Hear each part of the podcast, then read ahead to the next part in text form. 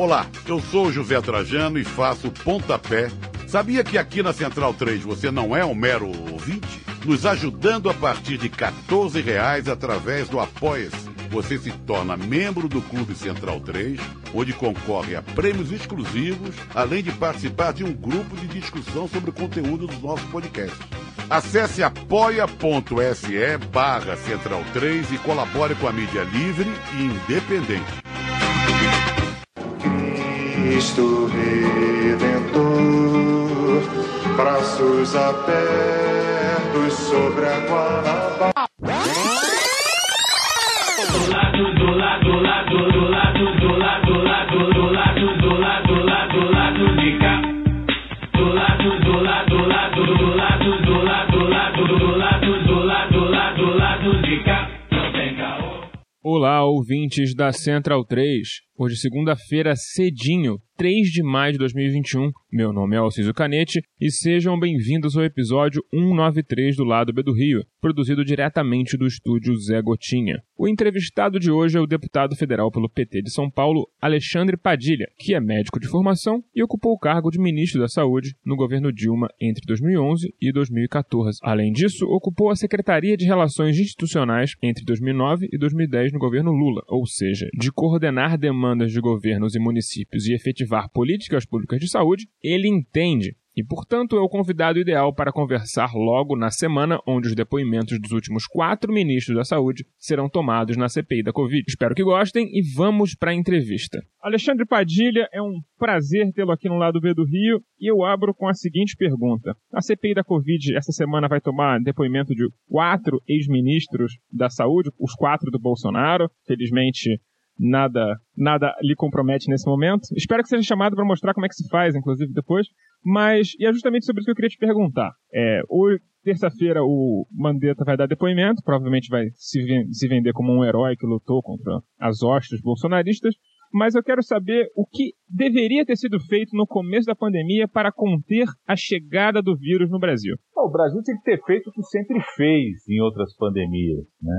Eu, primeiro, já quero dar um grande abraço a todo mundo, falar para todo mundo que está sendo gravado às oito e meia da manhã. Eu, eu tava brincando com o pessoal aqui, vocês do lado do Brasil, que eu achava que eu moro em Godo isso, pô. Sempre achei que vocês gravavam às seis horas, na hora do happy hour, tomando uma cerveja, batendo um papo tranquilo. Sei que eu fui um dos culpados disso, então eu quero agradecer muito é, o convite, a gente poder conversar um pouco aqui é, com esse podcast que eu, que eu admiro, acompanho e, e aprendi a, a acompanhar vocês aqui durante, durante a pandemia, durante é, essa coisa a gente estar de forma responsável dentro de casa e, e durante as tarefas domésticas, quando está limpando a casa, quando está dobrando a roupa, quando está lavando a louça. É, então, em primeiro lugar, quero dizer que estou muito feliz mesmo de estar aqui com vocês e, e poder conversar com vocês. É, o, o, o, Brasil tinha que ter feito o que já fez em outras pandemias. Né? Eu, eu era ministro da, da coordenação de governo do presidente Lula, da coordenação política do governo em 2009 e 2010, quando nós tivemos a pandemia H1N1, que foi a última pandemia. É, o ministro da Saúde era o ministro Temporão, que é um aí do Rio de Janeiro, inclusive. É, e eu era responsável por fazer toda a coordenação com os governadores, prefeitos, com, com o Congresso Nacional, é, entre os ministérios. Né? É, e, o, e, o, Brasil é, fez aquilo naquele momento, e eu, acho que hoje a gente tinha condições ainda mais fortes de poder fazer isso, né? até pela experiência da H1N1, é, o, que, o que sempre foi reconhecido, inclusive internacionalmente, como um país que com todas as fragilidades, é, assumiu pela Constituição o desafio da saúde ser um direito, de construir um sistema único de saúde forte. Então, a, a, primeira questão é o Brasil tinha que ter optado por defender a vida e defender seu povo. Bolsonaro partiu para uma outra estratégia. É lógico que tem nisso é, incompetência, ignorância, Loucura não, porque o problema de Bolsonaro não é de psiquiatra. O problema do Bolsonaro é de Código Penal, é de crime de responsabilidade, é de Tribunal Penal Internacional. Né? É, Bolsonaro, desde o começo, fez uma opção estratégica, de que não era controlar a pandemia, não era defender vidas, não era defender e proteger é, sobretudo as pessoas mais vulneráveis, a população mais pobre, a população da periferia, que tem menor acesso aos serviços de saúde. E desde o começo, o Bolsonaro fez uma opção que era é, deixar as pessoas se infectarem com a ideia de que a pandemia seria controlada o mais rápido possível quanto mais pessoas estivessem infectadas. Ele acreditou naquilo que o Osmar Terra defendeu, é, de que líderes de extrema direita mundial defenderam. Isso é importante. É, a situação da Índia está mostrando isso agora. Tem um verdadeiro eixo da morte, do genocídio nesse enfrentamento à pandemia, que são as grandes lideranças de extrema direita. Bolsonaro é, adotou a estratégia que o Trump adotou, que o Modi, primeiro-ministro da Índia, adotou, que o Boris Johnson, na, no Reino Unido, tentou adotar no início da pandemia, tentou defender essa estratégia e, e, o Sistema Nacional Público Inglês, as instituições é, do Reino Unido mais fortes, a própria pressão do Parlamento Europeu estava no meio da história do Brexit, é, não deixaram o Boris Johnson adotar, que era a ideia de que tem que deixar se infectar, que quanto mais rápido as pessoas se infectarem, vai chegar a 70%, 80% de pessoas infectadas e com isso é, a pandemia vai passar. Né? Essa tese faliu desde o começo. Né? É, essa foi a tese, e a, a, primeira grande experiência dessa tese, eu diria, foi exatamente no Reino Unido. Né? O Boris Johnson defendendo essa tese. Foi a mesma coisa que aconteceu uh, numa região específica da Itália, no começo da pandemia, onde mostrou duas coisas. Né? Se, se deixar todo mundo se infectar, não vai ter imunidade de rebanho, vai ter mortalidade do rebanho. Porque a Covid-19 é, é, é um tipo de infecção extremamente letal. Então, uh, e essa mortalidade vai gerar uma pressão sobre o sistema de saúde que nenhum sistema de saúde aguenta. O Sistema Nacional Público Inglês é muito mais consolidado do que o nosso SUS. Né? Não só mais tradicional, vem desde a luta dos trabalhadores no antisindical, dos trabalhadores e trabalhadoras ingleses na, após a Segunda Guerra, é, mais de 60, 70 anos né, de existência, e ele é muito mais consolidado. Tem muito mais médicos por habitantes da Inglaterra do que no Brasil, tem muito mais leite, muito mais estrutura. E nem o Sistema Nacional Público Inglês aguentou essa estratégia no início, quase entrou em colapso em algumas regiões e por isso fez com que o Boris Johnson recuasse em relação a isso. Então, o Brasil, em primeiro lugar, teria que ter optado pela defesa da vida e do seu povo. E com a, com a clareza de que só é possível recuperar a economia com a pandemia controlada. É, é essa dicotomia que Bolsonaro buscou seguir, como outras lideranças de extrema-direita, mostrou o seu fracasso. Né? Já no início da pandemia, o fracasso estava dado. É, mas depois, em agosto e setembro, nós tivemos uma outra informação que reforçava que essa estratégia de deixar as pessoas se infectarem levava ao fracasso, que é o fato de que as pessoas se reinfectavam, que é uma suspeita que a gente tinha desde o começo. Eu sou médico, infectologista, então acompanho isso, sou professor universitário, acompanho tudo isso o tempo todo. É, desde como a gente suspeitava da possibilidade de que uma pessoa pudesse pegar Covid-19 mais uma vez, porque os outros coronavírus se comportavam é, dessa forma, é, isso ficou muito evidente a partir de agosto e setembro, né? o que faz com que mesmo uma cidade que tem entrado em colapso no sistema de saúde, porque muita gente se infectou uma vez, poderia entrar em colapso a segunda vez. E, e o Brasil teve um grande exemplo disso para a cidade de Manaus. Né? Então, é, em primeiro lugar era defender a vida, apostar que você só recupera a economia se você controlar a pandemia e defender a vida. Segunda questão, era dar força total ao SUS.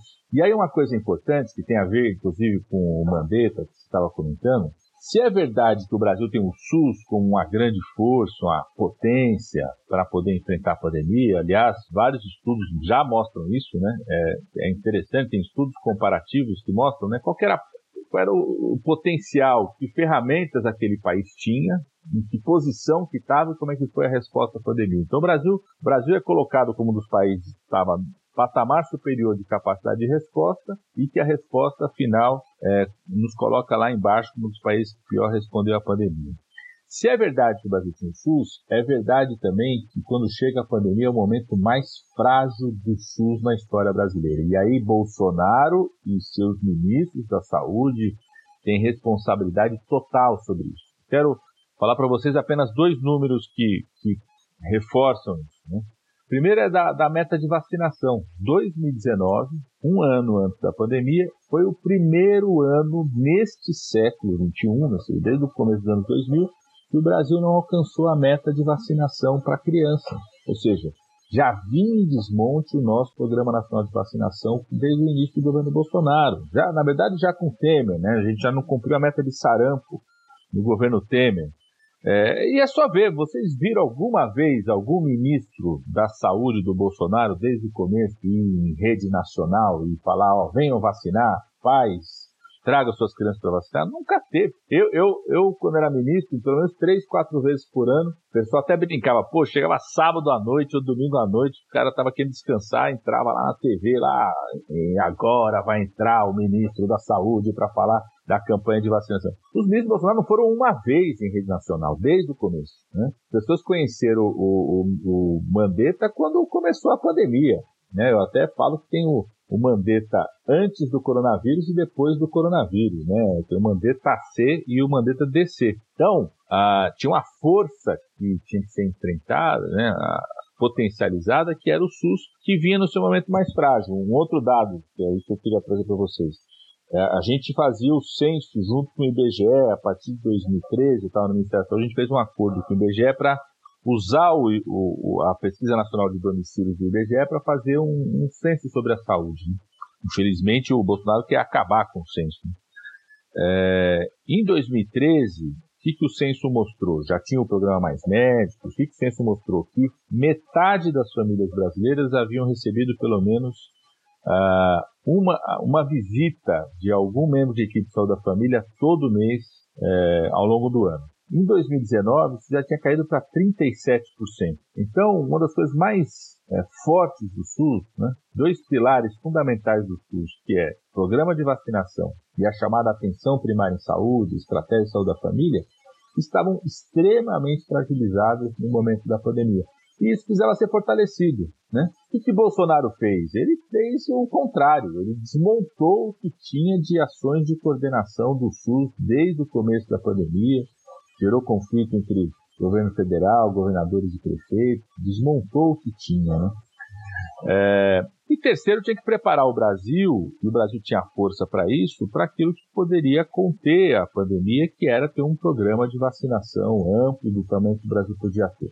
E, e aí uma coisa muito grave né, é, é exatamente o fato do governo Bolsonaro ter se negado é, a gente registrou pelo menos 11 vezes, 11 negativas, ao longo do segundo semestre de 2020.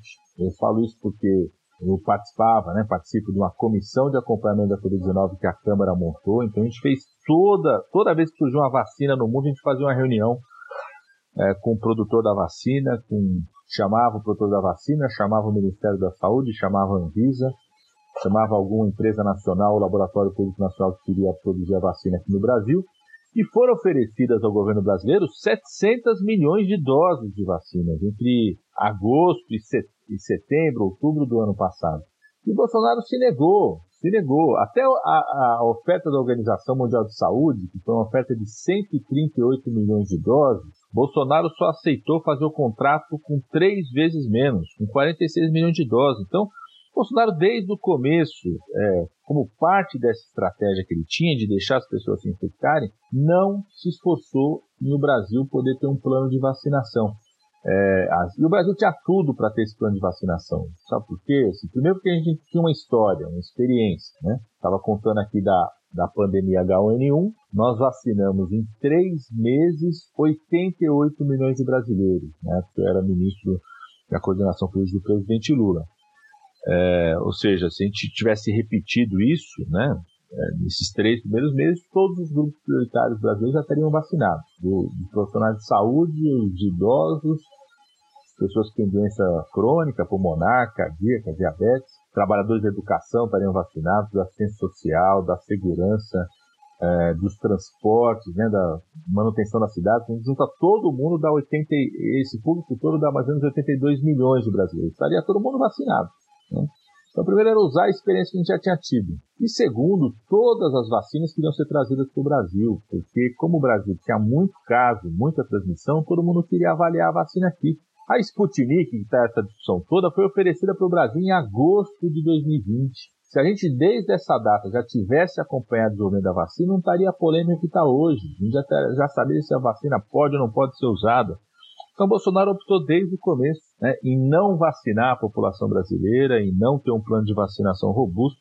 Deixa eu parar de falar aqui, senão só eu falo, mas é, depois, se me der a oportunidade, a gente discute por que, que eu acho que ele decidiu não ter um plano de vacinação robusto no Brasil. Adília, é, bom dia, Daniel falando aqui. É, nessa semana a gente tem, é, a gente tem visto o, o, problema crônico da semana, né? Toda, toda semana é aquela famosa não tem um minuto de paz, né? No, no Brasil. É, o problema, o problema da semana é a falta de segundas doses, né? Da, da Coronavac, de quem tomou a, a vacina no início do, do mês de abril, é, devido a uma descontinuidade na produção do, do Butantan, provocada por atraso no, na entrega dos IFAs, né, que vem da China, e num cenário mundial em que todo mundo está querendo vacina, né, a produção de IFA está estrangulada, e o, o, o, Brasil não só não, não, não, não tem a estrutura atualmente para produzir esses IFAs, como ainda por cima briga diplomaticamente com a nação que mais produz IFA no mundo. É, queria que você falasse sobre o papel do Estado na, na construção de um complexo industrial da saúde local, né, nacional, é, de forma estratégica, porque a gente vive desde o do golpe de 2016 uma, um retorno né, à, hegemonia do pensamento neoliberal, que considera é, desperdício de recursos você fazer uma política industrial, de você estrategicamente produzir dentro do seu território nacional é, insumos estratégicos, e que você é, é melhor o país comprar aonde nas nações que, que os produzem de forma mais eficiente, como se, se o mundo vivesse sempre em condições normais de temperatura e pressão. Né? Uma pandemia prova que você produzir nacionalmente insumos estratégicos é, para ser redundante, estratégico. É, então eu queria que você falasse do papel do Estado de, na, na, construção de um complexo nacional de saúde, tanto como coordenação entre empresas, né, laboratórios e institutos de pesquisa, e da utilização do poder de compra do Estado, que, por incrível que pareça, no Brasil os órgãos de controle, que, que têm essa hegemonia de pensamento é, liberal por motivos que a gente aí daria um programa inteiro para discutir, costumam ver essa utilização do poder de compra do Estado como, como desvio de recursos. Né? Ó, Daniel, sua pergunta é decisiva e eu diria que o país que não perceber isso, a importância do, do Estado é, utilizar todos os seus instrumentos, o, tamanho do mercado público do seu sistema de saúde, as suas agências reguladoras, seus instrumentos de crédito, né? seus bancos de crédito, sua política de orçamento e a sua ação enquanto política externa de cooperação internacional, o Estado, a, né, o país-nação, e não se utilizar de todos esses instrumentos para aumentar sua capacidade nacional de produção de tecnologia, de insumos, de medicamentos, vacinas e serviços da área da saúde, não entendeu né, um, que foi um dos grandes gargalos e desafios dessa pandemia. Quando eu era ministro da coordenação política do presidente Lula, né, eu era responsável pela relação com o Congresso Nacional governadores e prefeitos, e com um conselhão, que era o Conselho de Desenvolvimento Econômico e Social. É, e aí, em 2009, nós fizemos, no, no âmbito do Conselhão, juntava ali da CUT, né, da CUT, o MST, até a Fiesp, até a CNA, a academia, é, exatamente esse debate. O Brasil precisava aproveitar aquilo que é único, né, o fato de ter um sistema público de saúde para 200 milhões de brasileiros. Né, foi ali naquele debate conselheiro que a gente falava, ó, nós somos o único país com mais de 100 milhões de habitantes que tem o desafio de ter um sistema público de saúde. Isso gera um poder de compra, como você falou, a necessidade de comprar medicamentos, vacinas, assim vai. É, aproveitar essa força né, e aproveitar a própria experiência da pandemia H1N1, né, 2009. Por que, que o Brasil foi um dos primeiros países é, a começar a vacinação da H1N1 e ter liderado, ter sido o país que mais vacinou é, em sistema público de saúde no mundo inteiro da H1N1. Só para vocês terem ideia, assim, o Brasil é, vacinou quase 50% da população em 2010, né, a, a, vacina da H1N1 ela tinha uma indicação mais direcionada a, aos grupos prioritários, se indicava vacinar todo mundo. diferente da Covid-19, é, os Estados Unidos, na época, vacinou cerca de 22, 23% da população. A média europeia foi 22, 23%. Então, o Brasil vacinou o dobro, percentualmente, da população do que os Estados Unidos e que a Europa. E qual foi o aprendizado que a gente teve na H1N1? Quando começou a, a pandemia, a gente já tinha uma vacina da gripe aqui no Brasil, que era feita pelo Instituto Butantan, ou seja, um instituto público, é, e ela precisava ser adaptada para pegar o novo vírus que estava circulando. O Butantan fazia essa vacina em parceria com uma empresa francesa, uma transnacional francesa. Por que, que o Brasil saiu na frente? Porque nós chegamos para essa empresa francesa o seguinte, ó, vocês é, querem né, vender a vacina para o Brasil? Então vocês vão ter que transferir toda a tecnologia dessa vacina para um instituto público brasileiro, não para uma empresa privada nacional, um instituto público.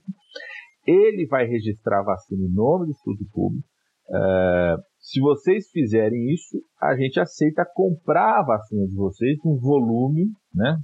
E a gente faz um acordo de transferência, durou três anos o acordo de transferência de tecnologia, num grande volume que é o volume do Brasil, ou seja, usar o poder de compra para exigir transferência de tecnologia, transferir o núcleo tecnológico, porque a gente precisa produzir tudo que tiver de insumo da saúde, mas a gente precisa mirar fundamentalmente naquilo que tem é, é, o maior núcleo é, tecnológico, né? o que a gente fala, núcleo do avanço tecnológico, da inovação tecnológica, que é isso que puxa o resto. Né? É, e qual era o papel, qual é o papel do Estado nisso? Né? É esse debate nós fizemos no Conselho de Desenvolvimento Econômico Social. É, como você falou, primeiro, é, coordenar esse processo. E aí a gente constituiu, naquela época, em 2010, um, um primeiro grupo permanente, que era um comitê do Complexo Econômico é, Industrial da Saúde, depois, em 2011, quando eu virei ministro da Saúde, o Ministério da Saúde passou a coordenar esse comitê, é, que envolvia uh, o Ministério da Saúde, secretarias estaduais, municipais, todas as associações do setor privado é, que nós tínhamos no, no país, né? Laboratório de Indústria Farmacêutica, Química Fina, que é a matéria-prima para a indústria farmacêutica, serviços, equipamentos, todo mundo, né? e começamos a tirar dali políticas e diretrizes do como que o Estado podia coordenar isso. Né? É, e, e, basicamente a gente usava é, quatro instrumentos fundamentais. Primeiro, a política externa e a cooperação internacional, que é uma função do Estado. Lógico que a empresa privada faz comércio exterior, relações internacionais, as universidades fazem, mas tem questões que são decisões do Estado.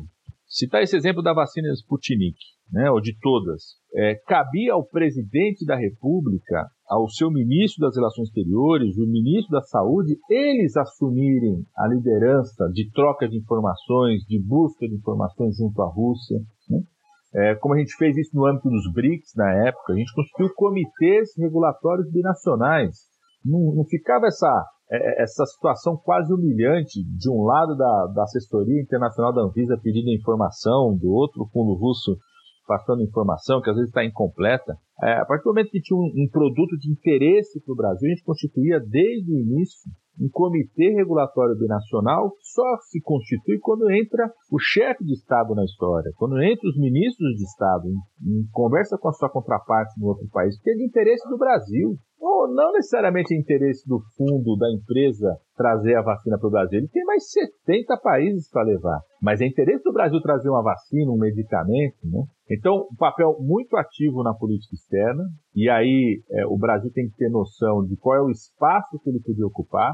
2009, 2010, até 2014, quando fui no Ministério da Saúde, a gente mantinha boas relações com a Europa, com os Estados Unidos, como citei, várias transferências de tecnologia a gente fazia junto com a Europa, Estados Unidos, mas a gente tinha uma noção muito clara tinha um espaço a ser ocupado e que o Brasil queria entrar naquele lugar, que era no espaço dos BRICS, né, de você estar é, tá dentro, é, fortalecendo cooperações, se a gente tivesse mantido isso, certamente estaria numa situação muito melhor, você citou o exemplo é, da dificuldade de insumos da China. China e Índia hoje são os principais produtores mundiais é, de vacinas e tecnologia da saúde. A China é o principal hub de produtos da saúde como um todo. A pandemia mostrou isso. Né?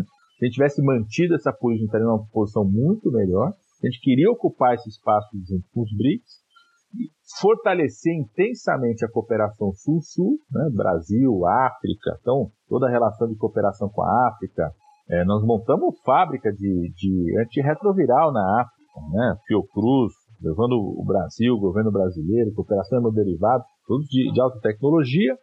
e a América Latina como um todo. Né? Tem um potencial enorme para a gente. Né? O Brasil já passou a exportar vacina da febre amarela para a América do Sul, depois para a África também, produtos, cooperação entre as agências reguladoras trouxemos, né, a gente uma força, uma parceria fortíssima com Cuba, a gente trouxe 19 produtos estratégicos de Cuba para o Brasil. Um deles, Bolsonaro não fala isso. A plataforma industrial da Fiocruz, que está produzindo, vai produzir a, a, vacina da Covid-19, ela é fruto de um acordo de, de transferência de biotecnologia de Cuba para o Brasil que nós tivemos naquela época. Então, primeira política externa, decisivo, entender onde a gente tem um mercado interno fortíssimo, de 200 milhões de, de, de 200 milhões é, de pessoas que usam o SUS, né? É, e mais 50, na, na, época era 50 milhões, hoje 44 milhões de pessoas que usam os planos privados de saúde, ou seja, um mercado fortíssimo e uma, um potencial de ocupar um espaço no mercado da América Latina, da cooperação sul-sul também muito forte.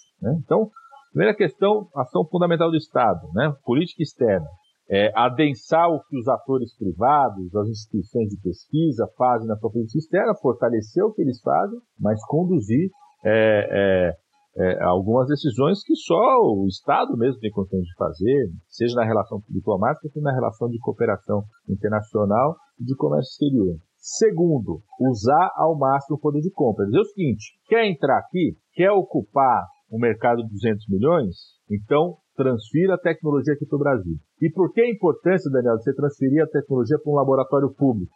Né? A gente aprendeu isso logo no começo lá. Porque, é, às vezes, a tecnologia era transferida para uma empresa privada nacional, por exemplo, e três, quatro meses depois, as empresas privadas eram adquiridas por uma empresa internacional. Isso aconteceu muito com o setor de genéricos no Brasil. Né? O Brasil teve um crescimento importante de produção de genéricos nos anos 90, começo dos anos 2000, é, e várias das empresas que cresceram produzindo genéricos, é, chegou um momento que foram vendidas, adquiridas por empresas internacionais, é, porque o dono resolveu vender, desistiu de produzir, foi ganhar dinheiro no mercado financeiro, seja, a família não quer tocar mais, entregou para uma transnacional. E a transnacional, muitas vezes, decidiu parar de produzir aquele medicamento no Brasil. Então, por isso a importância de trazer para um laboratório público o registro do medicamento, da vacina, do equipamento, porque é, mesmo em parceria com o setor privado, né, então a gente fazia o que a gente chamava das parcerias de desenvolvimento produtivo, então você pega aí no Rio, a Fiocruz,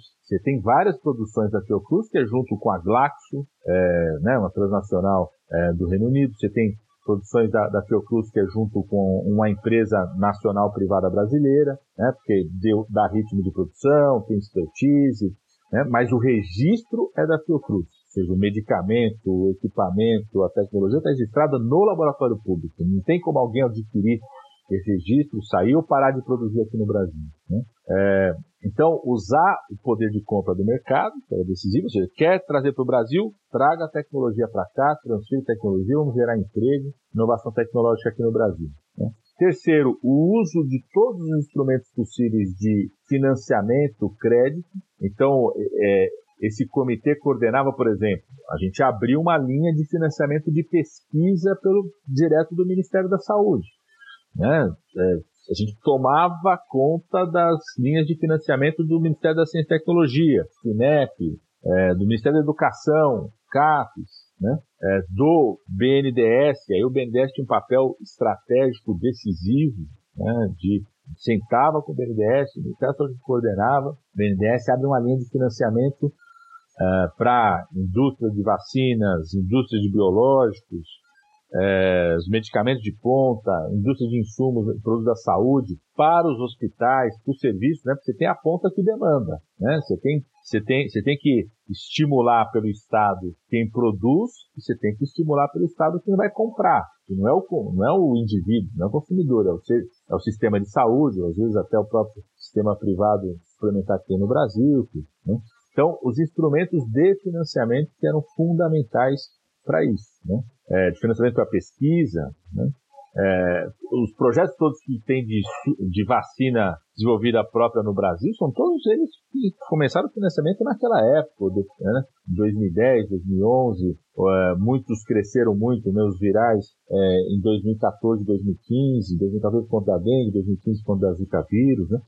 do, do zika vírus. Então, é, é, você, o Estado coordenar todos os instrumentos, a gente chama de instrumentos de, de financiamento, que, né, depois eu vou falar o, o desmonte que teve, é, é fundamental. E quarto, os mecanismos regulatórios, né, que é, por exemplo, a Anvisa.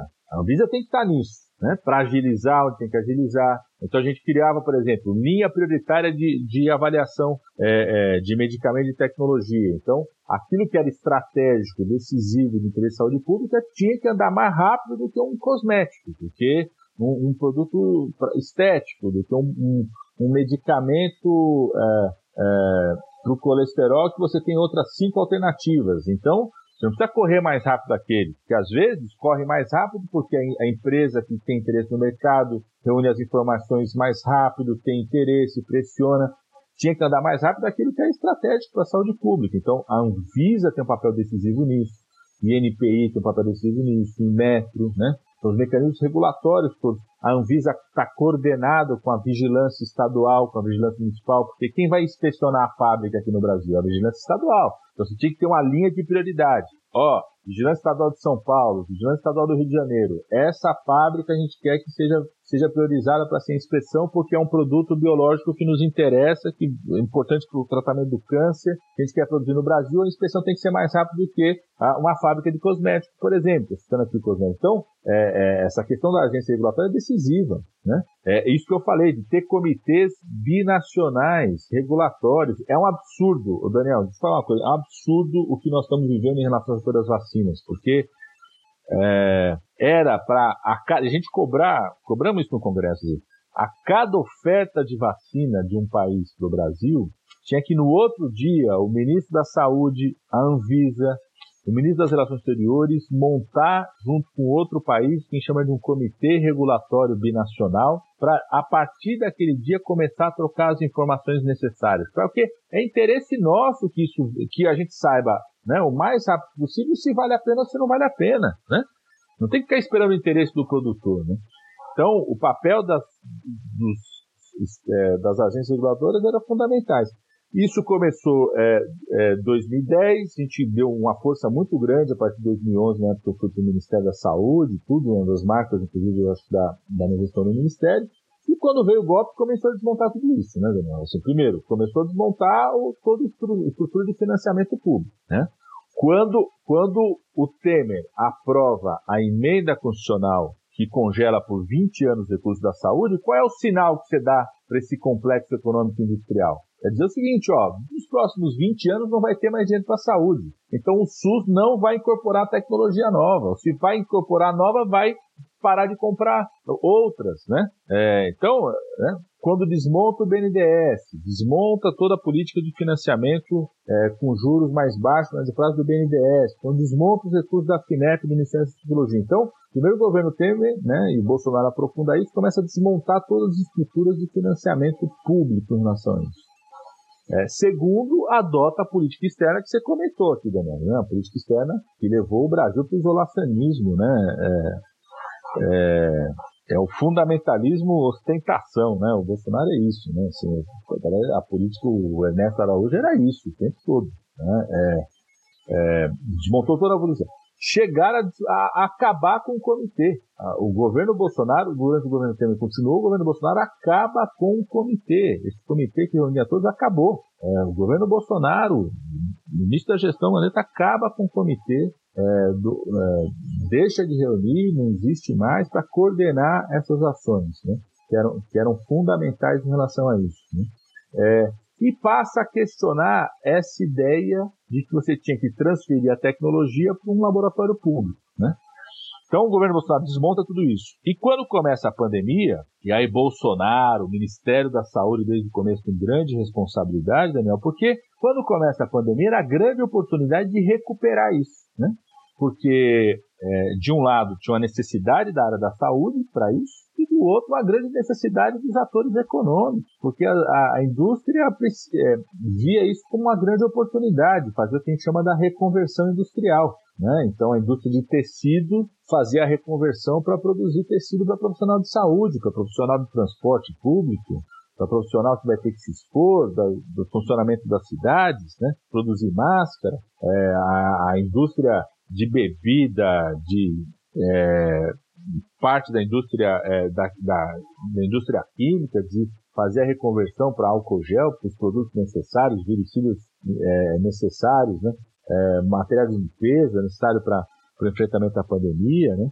a indústria de equipamentos, poder fazer a reconversão industrial para produzir respiradores, máquinas de respirador. Outro dia eu estava numa discussão né, com os sindicatos metalúrgicos do ABC, com o pessoal da Anfávia, né, que é a indústria automobilística, falando exatamente isso com eles. Né? A, a, a, necessidade, por exemplo, de, de, da indústria automobilística fazer a reconversão lá atrás para respirador no começo da pandemia e agora para todos os equipamentos que relacionam à cadeia de oxigênio. Né? É, isso era uma grande oportunidade, porque você tinha necessidade na área da saúde de um lado, o interesse é, da indústria, de quem produz serviços, de fazer reconversão para a saúde para continuar ganhando dinheiro, para continuar tendo lucro, porque outra, a, outros produtos a demanda tinha reduzido, poder eh, manter emprego, gerar emprego, né? É, fazer esse tipo de reconversão. É, e, e, uma orientação de todos os países do mundo que precisam recuperar sua capacidade nacional de, de produção de serviços da saúde. Né? Todos os países, sobretudo a Europa, né? É, Estados Unidos também, é, percebeu que não pode ficar dependente da China e da Índia é, é para enfrentar uma outra pandemia como essa. Tem que recuperar sua capacidade nacional de produção. Então, todos os países estão fazendo isso. Né?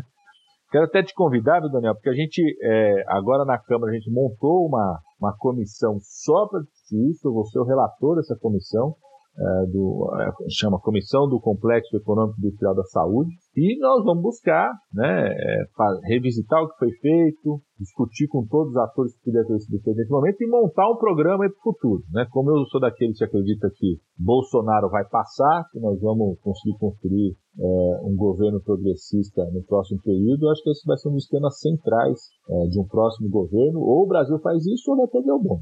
Padilha, é, Fagner que está falando, muito obrigado é. por essa entrevista. Agora, bom dia. É, bom, é, eu tomei nota de algumas coisas que você falou e queria seguir na mesma linha das duas perguntas anteriores. Né? Primeiro que é, você falou você falou do quando você foi ministro que você participou, né, fazia várias, vários pronunciamentos oficiais, né, em rede de cadeia de televisão e rádio né? E isso não acontece agora. Na verdade, assim, nem ministro da, é, é, é, aparece na TV para poder falar em cadeia nacional, é, nem ministério responde a nada. Né? Transparência é uma coisa que não existe nesse governo. Eu que sou um viciado em telejornal, percebo que a frase mais repetida em cada telejornal diário é, hoje é o Planalto não respondeu aos nossos contatos, ou o Ministério XYZ não respondeu aos contatos. Enfim, é, transparência não existe nesse, nesse governo. Mas eu queria que você falasse, porque, é, bom, pelo que você falou na resposta anterior do Daniel, a Fiocruz só tem capacidade de, produzir o que ela está produzindo hoje é, por causa do trabalho que foi feito nos governos anteriores e por causa da, da, da parceria com Cuba. Isso significa, a grosso modo, é, que nós estamos muito mal hoje, mas nós também estaríamos muito mal, por exemplo, se essa pandemia acontecesse nos anos 90, porque a questão é toda a orientação neoliberal né, do Estado brasileiro. Antes do governo Lula, né, governo FHC, todos esses órgãos estavam sucateados, a Fiocruz estava sucateada. Né? Em suma, a questão toda é o neoliberalismo é, é, é, ao, na sua análise. Né? É, eu queria que você explorasse mais isso, porque é, a gente está aí há um ano né, da questão eleitoral, um ano de, de uma, uma nova eleição, né, e muito se fala é, de procurar essa terceira via, né, só, né, muito se fala principalmente na mídia sobre procurar uma terceira via, a terceira via a Bolsonaro e, e ao ex-presidente Lula. Né? Mas o que seria essa terceira via se não uma política é, é, orientada, né, mais ou menos o que o Brasil teve antes dos governos do PT, né? mais ou menos o que acontecia até os anos 90 que também significava isso que você falou, né, de sucateamento das organizações, sucateamento da Fiocruz, da FINEP e de muitas outras instituições. A questão, então, toda, a seu, né, no, na sua visão, é o neoliberalismo desenfreado no Brasil. É por causa disso que morreria, se não morresse 400 mil é, nos anos 90 morreriam 200 mil e agora podem morrer um milhão. Na sua visão, é isso? eu, diria que isso é o centro, né? Isso é o centro. É, o, os neoliberais é o bolsonarismo caviar, né? O bolsonarismo que, que usa talher. É, eu acho que isso é o centro. Agora, não acho que a questão toda, é, e aí, assim, deixa eu falar uma coisa que para mim foi. Eu, eu, eu, é, eu fui. Eu tinha que dar um, uma palestra numa universidade dos Estados Unidos e, e, e por coincidência, isso foi em 2017, 2017 ou começo, não, primeiro semestre de 2018. É, e por coincidência, é, eu encontrei no aeroporto o Florestan Fernandes Júnior, né, jornalista, vocês conhecem que filho do Florestan Fernandes. E, e ele perguntou, ô Padilha, você está indo para onde? Tudo, não, estou indo para essa universidade, tudo. E, e ele falou, pô, Padilha, outro dia eu estava lendo uns manuscritos do, do meu pai e, e, achei lá numa caixa que ele tinha um, um material que é de um seminário que ele organizou em 71 nessa, nessa universidade. Pô, porra, Florestan, me manda isso, cara. Eu tô, pô, vou fazer, fazer uma homenagem ao Florestan, que, que legal, tudo, né? E, e para mim era simbólico, porque 71 foi o ano que eu nasci, né? Tenho 49 anos, então, porra, no meio da ditadura, tudo. E, e aí o. Aí eu cheguei lá, quando cheguei lá na, na universidade, cheguei lá nos Estados Unidos, vou pro hotel, falei, pô, o Florestan Fernandes não vai mandar, não vai mandar. Aí, aí tava indo lá pra universidade já dar aula, aí abri meu e-mail, tava lá o, o, a foto digitalizada do, do, da, do material do seminário que o Florestan Fernandes tinha organizado em 71. O que, que era o seminário? Era o fascismo na América Latina. Né? Um seminário sobre várias é, aulas sobre o fascismo na América Latina. E a tese, obviamente, um, não, não, dei conta de ler tudo até chegar onde que eu, que eu, que eu tinha que falar. Mas eu, eu, eu, li, eu fui lendo né, a abertura, e, e, o, e, o, primeiro capítulo. E o que, que o Florestan dizia? Que o fascismo é, havia sido derrotado historicamente pela Segunda Guerra Mundial, mas que a ideologia do fascismo permanecia, e na visão do Florestan, né, estruturalista, marxista, ele dizia o seguinte, e que essa, e que o fascismo sempre enquanto ideologia seria utilizado toda vez que a burguesia precisasse recuperar sua hegemonia política no país e, e que na, nos países da América Latina, pelo histórico da colonização e pela profunda desigualdade, é, é, os fascismos tinham características a, a, é, extremamente intensas. Né? É, o que eu estou dizendo isso? Né? Eu não tenho dúvida nenhuma, é, Fagner, que o, o núcleo né, é, da incapacidade do Brasil e dos países como um todo de responder a uma pandemia, antes disso, até de evitar uma pandemia, tem a ver com todo o processo de hegemonia política neoliberal a partir dos anos 90, que veio desmontando as estruturas do Estado, desmontando a ideia de sistemas nacionais universais públicos, né? É, uma pandemia mostra a importância do sistema nacional público é, universal é, e desmontando a capacidade dos países de produzir. Né? Você disse bem, quer dizer, o desmonte, por exemplo, da nossa indústria farmacêutica, da nossa, da nossa química fina, que são as matérias-primas, aconteceu nos anos 90. Nos anos 90 o Brasil produzia insulina, por exemplo. Parou de produzir, desmonte feito pelo governo Fernando Henrique Cardoso, pelo Serra na época é, simplesmente parou de produzir insulina, quando o governo brasileiro tomou uma decisão de, de trazer uma internacional que teoricamente vendia mais barato, mas assim, vendia por um ano mais barato. Depois, dois anos depois, voltou a subir o preço, passou a controlar todo o mercado, o Brasil parou de produzir insulina aqui. Né?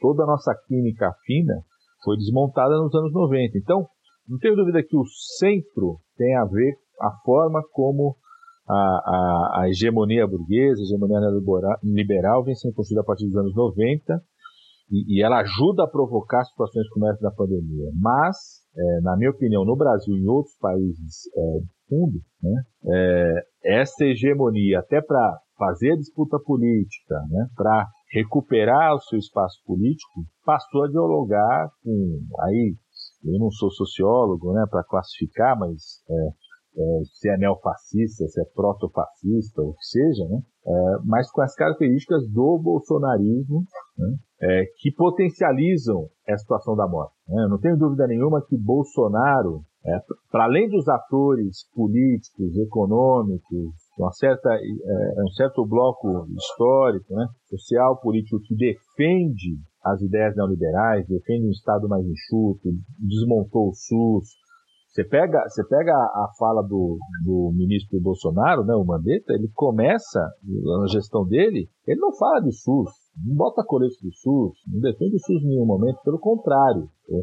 É, um dia ele chega na Câmara dos Deputados e fala assim, ó, o que o mundo está discutindo não são mais sistemas públicos universais. O que está discutindo é você só garantir a cobertura universal, que é, que é a ideia de que isso de fato, né, é, é, tem uma hegemonia política, inclusive nos espaços da Organização Mundial de Saúde sobre isso, que é a ideia de que ó, você não precisa ter sistema público universal que provém tudo, que regula tudo. Você só precisa garantir que todos tenham acesso ao atendimento à saúde, podendo pagar ou não. Né? É, essa é a tese da cobertura universal. Né? Então ele faz a defesa disso, né? faz a defesa de uma mudança do SUS, como o ministro do Temer já vinha fazendo. Né?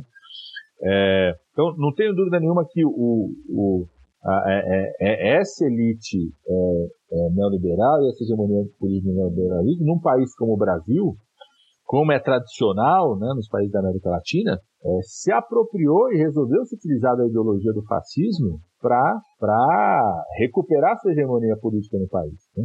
Então, nesse sentido, o Bolsonaro tem uma responsabilidade ainda maior do que quer dizer, viu, Fernando, do que é o, esse núcleo do neoliberalismo, porque Bolsonaro é, é, diante da pandemia, ele faz uma opção clara, clara de não controlar a pandemia, mas utilizar o fenômeno da pandemia para consolidar um certo bloco político, uma cultura política na sociedade brasileira. Né? Então ele faz a disputa política diária, como você falou, a gente não tem paz nenhum dia, né? É, diariamente ele faz uma disputa política que despreza a vida, despreza os, os, mais vulneráveis, né? As falas dele são isso, as ações dele colocam o lucro na frente da vida, é, potencializa os preconceitos, né? Quando ele fala, ó, quem fica em casa é marica, né? É, ou seja, o tempo todo, né? O tempo todo, Bolsonaro se utiliza da pandemia para fazer é, uma disputa política que, despre, que, despreza a vida. Então, nesse sentido, é, acho que acho que sim, a, a hegemonia política neoliberal é o centro disso, porque é isso que, que move, né? sociedade, mas ela se apresenta na disputa política no Brasil com é, é, qualquer desprezo à democracia, né? É, uma política externa é, é, que reforça estigmas, que leva ao isolacionismo, né? É, então, nesse sentido, acho que tem características diferentes só do que, do que aquilo que foi a agenda neoliberal é, dos anos 90, do início dos anos 2000. Né? E se essa terceira via é, é, quisesse constituir, é, e eu acho que ela só tinha uma chance se ela tivesse assumido, como não assumiu, desde o começo da pandemia, o esforço político de tirar o Bolsonaro do poder. Né? É, do impeachment. É, essa terceira via fraquejou nisso, essa terceira via bobeou né, nessa hora, né? É, puxou o freio de mão. Né? É, e nesse sentido, ela perde qualquer espaço político. Não tem espaço outro na centro-direita enquanto o Bolsonaro existir com, a, com esse movimento que ele faz, com a disputa política que ele faz, né? É, é, né? E, então eu acho que nós vamos viver é, é, um ambiente polarizado porque só uma força política do campo progressista que questiona no núcleo central que é o governo Bolsonaro tem condições de apresentar uma alternativa real para o país, Fábio. Né? Tem, tem as condições de mobilizar a sociedade brasileira para uma alternativa real. É, acho que o presidente Lula tem um papel decisivo nisso, é, lidera isso, é, sendo candidato a presidente ou não sendo, não está em questão isso aqui ainda, né? É, nós estamos discutindo e, e querendo discutir com todos os partidos, com toda a força política, todas aqueles que perceberam a importância da defesa da vida, da defesa do SUS nesse momento. A alternativa real, que é o bolsonarismo, vai ser construído para esse campo, né? Vai ser construído para esse campo, porque ele é a alternativa real. Né? Não essa tentativa na terceira via que tenta ocupar um espaço que já está ocupado né, pelo bolsonarismo. Então eu acho que vamos viver polarizado. E acho que o chamado mundo neoliberal está é, vivendo uma tensão. Né? Eu acho que um, um, dos exemplos disso é o pacote do Biden. Né? É, o pacote do Biden aumenta taxação sobre os, mais ricos, né? aumenta investimento público, com os mecanismos que os Estados Unidos têm. Não sou um defensor integral do que são os mecanismos do Biden, né? É, mas com os instrumentos que os Estados Unidos têm para aumentar investimento público, foca no tema da educação, tem uma política de transferência de renda para os mais pobres, né? Ou seja, a agenda neoliberal está em questionamento, sobretudo porque ela se mostrou incapaz de enfrentar um fenômeno como a pandemia. Né? É, se isso vai fazer com que né, enterre-se de vez a agenda neoliberal, né, é, e a gente vá construir uma sociedade que, que aposte mais no papel do Estado, eu acho que isso está em disputa. Né? Não, não, acho que essas coisas se resolvem. Eu sou otimista para ter energia para a luta permanente, mas acho que isso está em disputa. Né? Você pega o SUS, nunca se falou tanto do SUS no Brasil, nunca se reconheceu tanto o papel do SUS. Né? Eu, quando era ministro da Saúde, é, usava, vocês saberem, eu, quando era ministro da Saúde, né, eu fazia questão de, de usar a roupa do SUS, é, decidi, fiz uma portaria na época que falava assim, todo serviço que recebe um recurso do SUS tem que ter o SUS lá na frente, tem que ter uma placa dizendo que é do SUS. As pessoas precisam saber que é do SUS, porque era escondido isso. Né? Até, até vieram na época assim, pô, Padilha, para de falar tanto do SUS, o SUS é queimado. Eu falei, não, eu vou defender, né? Alguém tem que fazer essa disputa política, né? Vou fazer essa disputa política, né? O SUS nunca foi tão reconhecido pela população brasileira. No, e isso vai significar que o SUS vai se fortalecer nos próximos anos? Depende da nossa capacidade de fazer essa disputa política. Né? O Guedes já teve a coragem semana passada de dizer o seguinte: ah, não, a gestão pública é ineficiente para a saúde, a questão, o jeito é a gestão privada, né? As pessoas estão envelhecendo, não tem como o Estado bancar a saúde, quer dizer, então esses conceitos vão estar em disputa. Eu acho que a, a pandemia é, criou na população, não só do Brasil, mas do mundo como um todo, uma percepção é, é, importante do papel da solidariedade do público, do coletivo. Né? Não, não, é à toa que o Trump perdeu as eleições dos Estados Unidos. Não é à toa que a Superliga de Futebol teve a reação que teve na semana passada. Acho que tem coisas se mexendo. Né? Para onde isso vai, vai depender. Você falou, né? o neoliberalismo é o de tudo, mas vai depender da velha e boa luta de classes, vai depender de como ah, né, as organizações dos trabalhadores reconhecem a situação, como percebem o novo mundo que existe hoje, a nova forma da relação do trabalho, como que disputa isso com os trabalhadores. Né? Acho que tem um, tem um longo, eu, eu, sinceramente acho tanto no mundo quanto no Brasil em especial, acho que tem possibilidade de se abrir um novo ciclo de lutas populares, de luta dos trabalhadores, de reformas políticas que fortaleçam a ideia dos direitos, dos direitos sociais, do direito à saúde, do direito à educação, do direito à vida, do direito à segurança alimentar, né? É, do direito à água, do direito é, é, à proteção ambiental, acho que tem uma grande oportunidade, se, né, depende da nossa capacidade de luta. Padilha, dá para mais uma ou você tem que encerrar agora? Dá, dá, dá. Eu tô, eu, os caras estão tudo puto comigo, mas eu, eu tô feliz de estar aqui com vocês, então vamos continuar. Tá todo mundo... Então, só para fazer uma, uma perguntinha que eu. mais eu... uma, duas. Vai mais uma, duas. Tá, que tem perguntas que eu acho fundamentais para esse momento. Lógico. É, é a questão dos leitos, né? Porque a capacidade de ocupação dos leitos é a referência para se decidir se abre ou se fecha uma determinada localidade. E tem as bandeiras multicoloridas aí pelo país, vermelha, preta, roxa. Aqui em Niterói é roxa. Aqui no que fecha tudo.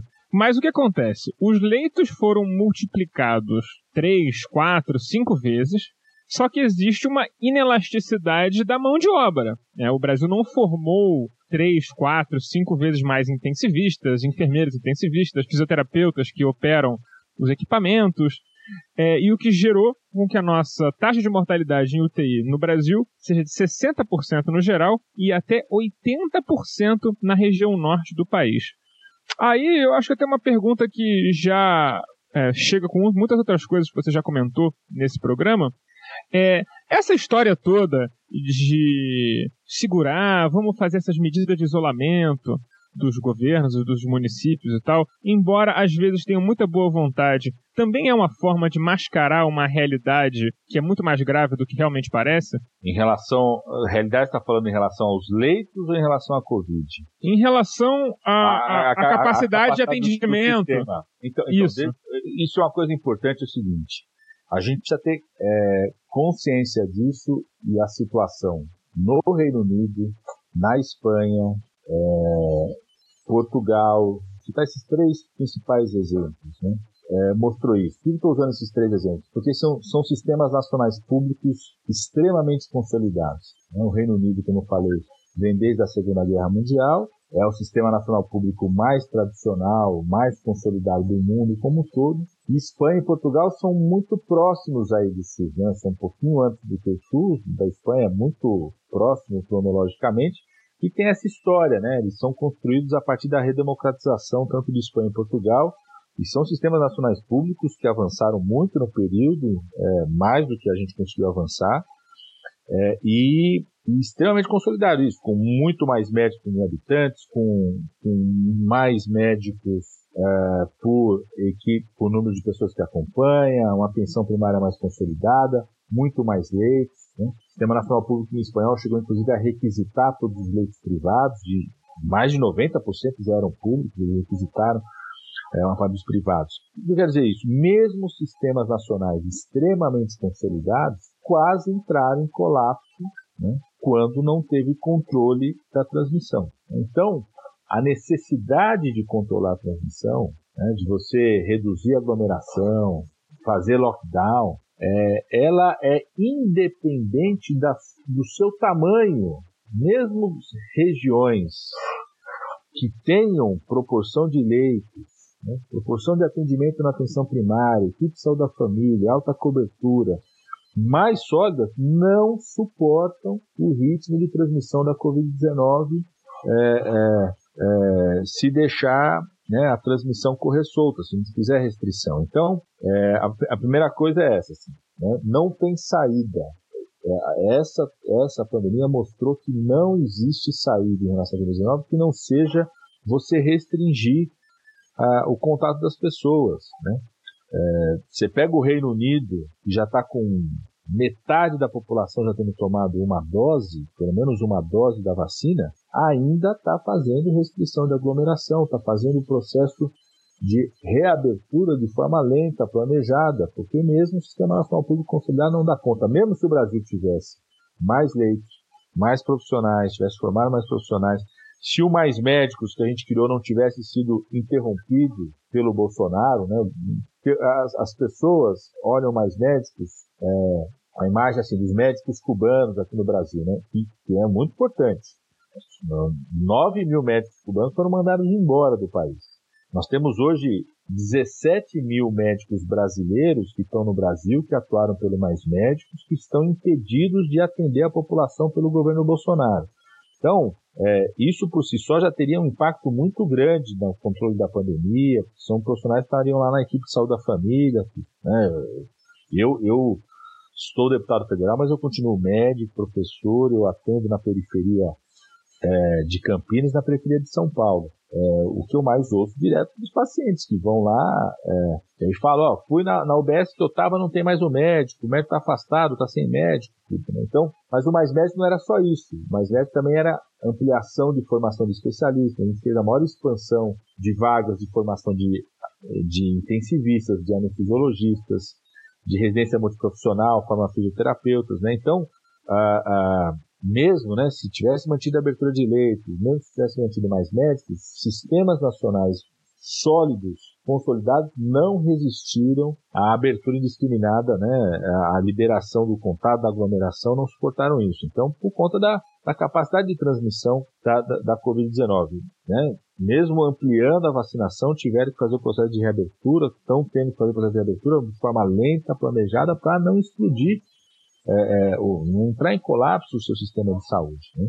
Então, essa é a primeira coisa. Segundo, é, teve uma abertura muito importante de leitos, foram 13 mil leitos abertos ano passado a mais. Né? A gente tinha mais ou menos do SUS, quando começa a pandemia, 22, 21 entre 21 e 22 mil leitos é, de UTI no SUS. Para vocês terem ideia, 12 mil foram abertos durante uh, o segundo governo Lula uh, e os governos Dilma. Uh, então, mais da metade dos leitos de UTI no SUS que nós temos antes de começar a pandemia tinham sido abertos né, num período aí de 8, 9 anos, no segundo governo Lula e segundo governo Dilma.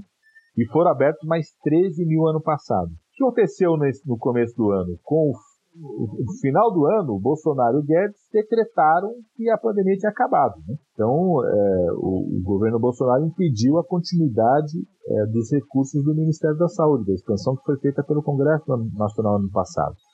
Retiraram 22% do orçamento do Ministério da Saúde. Então, em janeiro, foram cortados recursos de repasse para os estados e municípios para manutenção dos leitos. Então, começou a fechar já em dezembro, Dezembro, janeiro, tem muito prefeito que manteve leito aberto só enquanto estava tendo eleição, depois de reeleito o cara fechou o leito, né? Então começou já lá em novembro, dezembro e janeiro a fechar os leitos. Tanto que o que eram 13 mil caiu para 3 mil leitos. Né? Então esse é um dos motivos também da, da, dessa superlotação, né, do crescimento de cada superlotação, e é isso que você falou bem.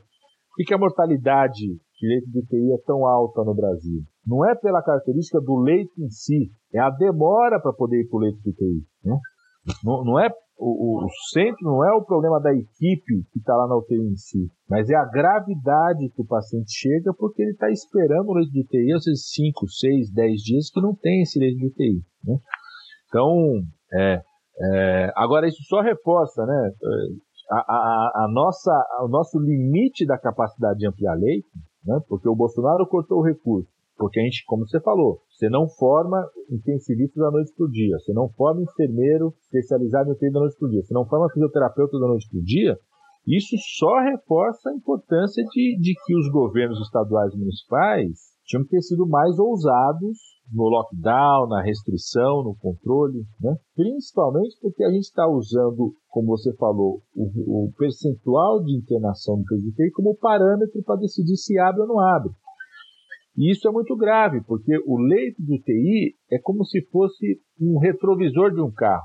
Né? É, o leito de UTI mostra, ocupado, mostra alguma coisa que aconteceu 10, 15 dias atrás. Então, se você reage a fechar uma cidade a partir do tamanho da ocupação do leito de UTI, você está reagindo muito tardiamente. Por isso tem que ser ainda mais precavido. Depende, ó, 70% dos leitos de UTI ocupados tem que ter lockdown, tem que fechar. Por que Araraquara não entrou em colapso? Porque a, Prefeitura de Araraquara já tinha montado no ano passado, eu acompanhei isso muito de perto, a atuação do prefeito Edinho, é, a equipe dele, tudo, é, tinha montado desde o ano passado o que a gente chama de uma rede ampla de testagem. É, eles tinham a oportunidade de ter a Unesp lá, a Universidade Pública, que topou fazer um, uma parceria, a gente ajudou nisso. Então eles perceberam o crescimento de casos não pela lotação dos leitos de UTI, mas porque os testes né, mostravam isso, fazia muito mais testes. Então, descobriu antes que você ia ter um risco de lotação dos leitos de UTI. E aí fez o lockdown, teve coragem de fazer o lockdown no momento correto. Né? Então, é, eu acho que faltou, em vários lugares faltou ousadia é, dos governos estaduais, dos governos municipais, é lógico que todos eles sofrendo muita disputa com o bolsonarismo, né? Nem todo lugar era Araraquara. O, o, o prefeito Edinho ali, para sustentar o lockdown, ele enfrentou é, ju, é, ju, o judiciário, que tentou entrar com liminar para acabar com o lockdown, o Ministério Público defendendo o supermercado, é impressionante, né? Uma mobilização na cidade contra, também teve a ousadia de segurar, sustentar a, a, a situação, e, e, ele falou assim, ó, prefiro ficar para a história como alguém que, que brigou contra quem é, queria abrir as atividades, do que ficar para a história com alguém que catou corpos no chão, como Manaus, né? É, que não, não, não teve lugar para enterrar os corpos, né? como aconteceu com Manaus e outras cidades. Né? Então, então a, é, eu, eu, eu quero só reforçar isso, né? mesmo com sistemas muito consolidados, se você não faz medida de restrição, se você não faz lockdown quando você tem que fazer, e se você não faz uma ampla rede de testagem, você não segura a pressão dos, dos casos, do risco de morte da pandemia é, sobre o seu sistema de saúde. Padilha, para fechar, É, a gente dessa semana tem a CPI da Covid é, convocando os, os ex-ministros da saúde do, do governo Bolsonaro, os, os, ex e o atual, né? É, como é que a gente qualifica, como é que a gente chama, de que, que a gente chama um governo que coloca na saúde um militar sem nenhuma qualificação na área, é, claramente lá para sabotar as políticas de combate à, à Covid? Genocida. Bolsonaro assumiu um projeto genocida diante da pandemia. Bolsonaro usou todos os instrumentos que ele tem enquanto presidente da República, enquanto chefe do Estado e chefe do governo brasileiro, para criar obstáculos a qualquer medida que pudesse reduzir o número de casos, reduzir o número de mortes. É, citar um exemplo aqui. Eu, eu tenho um projeto de lei que assinado também por outros parlamentares que apresentaram, que a gente é, criava a obrigação de que o governo brasileiro, que o, o, setor público ou o hospital privado garantisse proteção aos trabalhadores da saúde. Caso esse trabalhador da saúde tivesse ser afastado, ele ganharia um benefício por ter sido afastado, não tivesse voltar mais ao seu local de trabalho, com sequelas, vários profissionais de saúde não puderam voltar a trabalhar no UTI, no pronto-socorro, por conta de sequelas da Covid-19, então ele ganhar um, um, benefício por isso, né, porque, para não interromper, e caso infelizmente ele viesse a morrer, né, o Brasil é o campeão de mortes em profissionais de enfermagem, por exemplo, a grande maioria mulheres, negras, né, é, caso infelizmente ele viesse a morrer, você tem uma espécie de, de indenização, benefício para os seus familiares. Bolsonaro vetou isso, ou seja, ele utilizou o instrumento que ele tem como presidente da República para vetar isso. A gente conseguiu derrubar o veto dele agora, em, há um mês atrás. Mas ficaram oito, nove meses sem essa lei é, ser válida. Né? Ele vetou é, obrigação de uso de máscara em locais públicos, a gente conseguiu derrubar o veto depois, mas com o tempo sem essa obrigação. Ele vetou o projeto de lei que eu sou coautor também de proteção à população indígena. Né? Então ele utilizou de todos os instrumentos que ele tinha e tem como presidente da República, como chefe de Estado e chefe do governo brasileiro, para criar obstáculo ao controle da pandemia. A intervenção militar que ele fez no Ministério da Saúde foi um dos instrumentos que ele utilizou. Né? Aquilo aí é uma intervenção militar. O que, que ele fez? Né? É, ele colocou no Ministério da Saúde um general primeiro, para calar a boca do Ministério da Saúde, acabar com a transparência que vocês estavam falando, esconder os dados do Ministério da Saúde, desmontar as equipes, que aconteceu com a equipe do Programa Nacional de Imunização, é uma tristeza.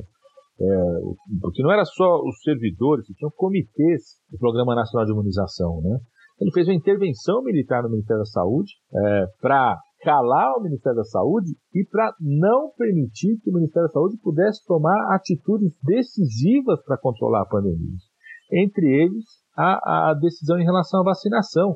O ministro da Saúde chegou a, a, a afirmar e declarar que ia comprar a, a, vacina do Butantan em novembro do ano passado, 160 milhões de doses, é, e o Bolsonaro foi lá e desautorizou ele. A única coisa que o Pazuello fez correta no Ministério da Saúde foi dizer, ó, vou comprar a vacina do Butantan, o Bolsonaro foi lá e desautorizou, e ficou por isso mesmo, né? E ficou por isso mesmo. É. É, então ele se utilizou de todos os instrumentos. Né? A, a, intervenção militar feita no Ministério da Saúde faz parte desse projeto genocida de, né, de como o Bolsonaro resolveu enfrentar a pandemia. E eu vou lutar muito, vou lutar e vou torcer que um dia Bolsonaro seja julgado em tribunal penal internacional é, sobre o crime de genocídio que ele fez com a população brasileira continua fazendo em relação a essa pandemia. É, pode demorar uma década, pode demorar anos, como aconteceu com o Pinochet, mas eu acho que vai acontecer um dia, né? porque a postura dele diante dessa pandemia, e uma das tarefas da CPI é exatamente essa. Né? Uma das tarefas que a CPI tem é exatamente é, é trazer ainda mais fatos, né? mais evidências, mais provas dessa postura genocida de Bolsonaro. E uma das tarefas que a CPI tem também é descobrir, e se ela for a fundo, ela tem condições de descobrir, tenho certeza disso, quais são os interesses financeiros relacionados com essas decisões, porque tem muita mamata por trás de tudo isso. E aonde tem mamata, tem Bolsonaro ou a família dele. Bolsonaro e essa família são mamateiros compulsivos. Né? Tem muito interesse financeiro nessas decisões. Né? A, a, A propaganda que Bolsonaro faz da cloroquina não é só uma crença negacionista, tem interesse financeiro por trás. Muita gente está ganhando muito dinheiro com isso.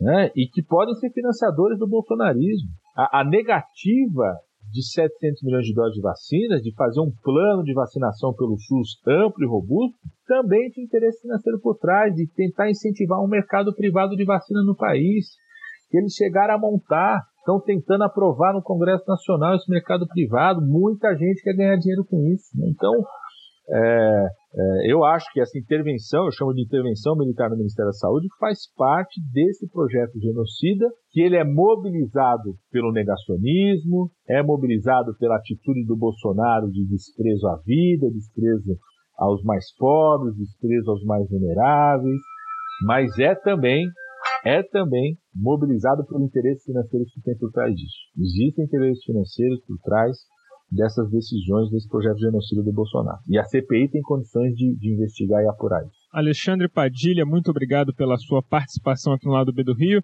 Eu vou te falar que eu não torço para ele ser condenado em Haia, não. Eu torço para ele ser condenado no Brasil mesmo. Ah, jogar uma prisão prisão preventiva logo 1 de janeiro com ele, que já resolve isso, a gente não ficar dependendo do Tribunal Penal Internacional.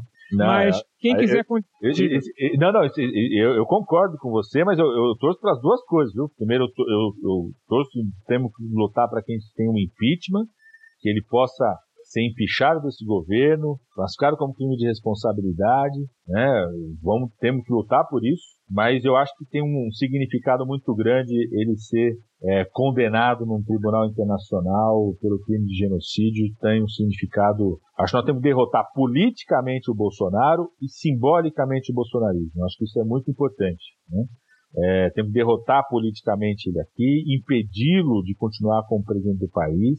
Se não tivermos condições políticas, correlação de forças para isso, nós temos que derrotá-lo eleitoralmente, politicamente, mas temos que derrotá-lo enquanto símbolo também. Tem que estar tá ali tatuado na testa o que ele é, um genocida, e isso é um tribunal penal internacional que pode ter condições de, de, garantir isso. Então, Padilha, quem quer seguir seu trabalho, mesmo não sendo eleitor em São Paulo, como é que faz para seguir na rede, seguir você nesse seu trabalho aí nas comissões das câmaras? Como é que faz? Opa, você tem. É, é muito bom, inclusive eu adoro não só seguir, mas criticar, fiscalizar. Nos sigam aí na, nas redes sociais, é o arroba padilhando, todos os meus perfis são arroba padilhando, é, no Twitter, no Facebook, no Instagram, no YouTube, tudo. E eu vou deixar também um, tem um zap do mandato, o pessoal liga, manda, manda sugestão, questiona, briga, fiscaliza divulga também o que a gente faz e pode ficar disponível também, que é 011 97 581 4398. É um número que todo, todo mundo pode acessar e a gente interage bastante também. Seja de São Paulo, de qualquer lugar do Brasil, ou do mundo, ou do mundo. Tragam, tragam críticas e fiscalização e sugestões.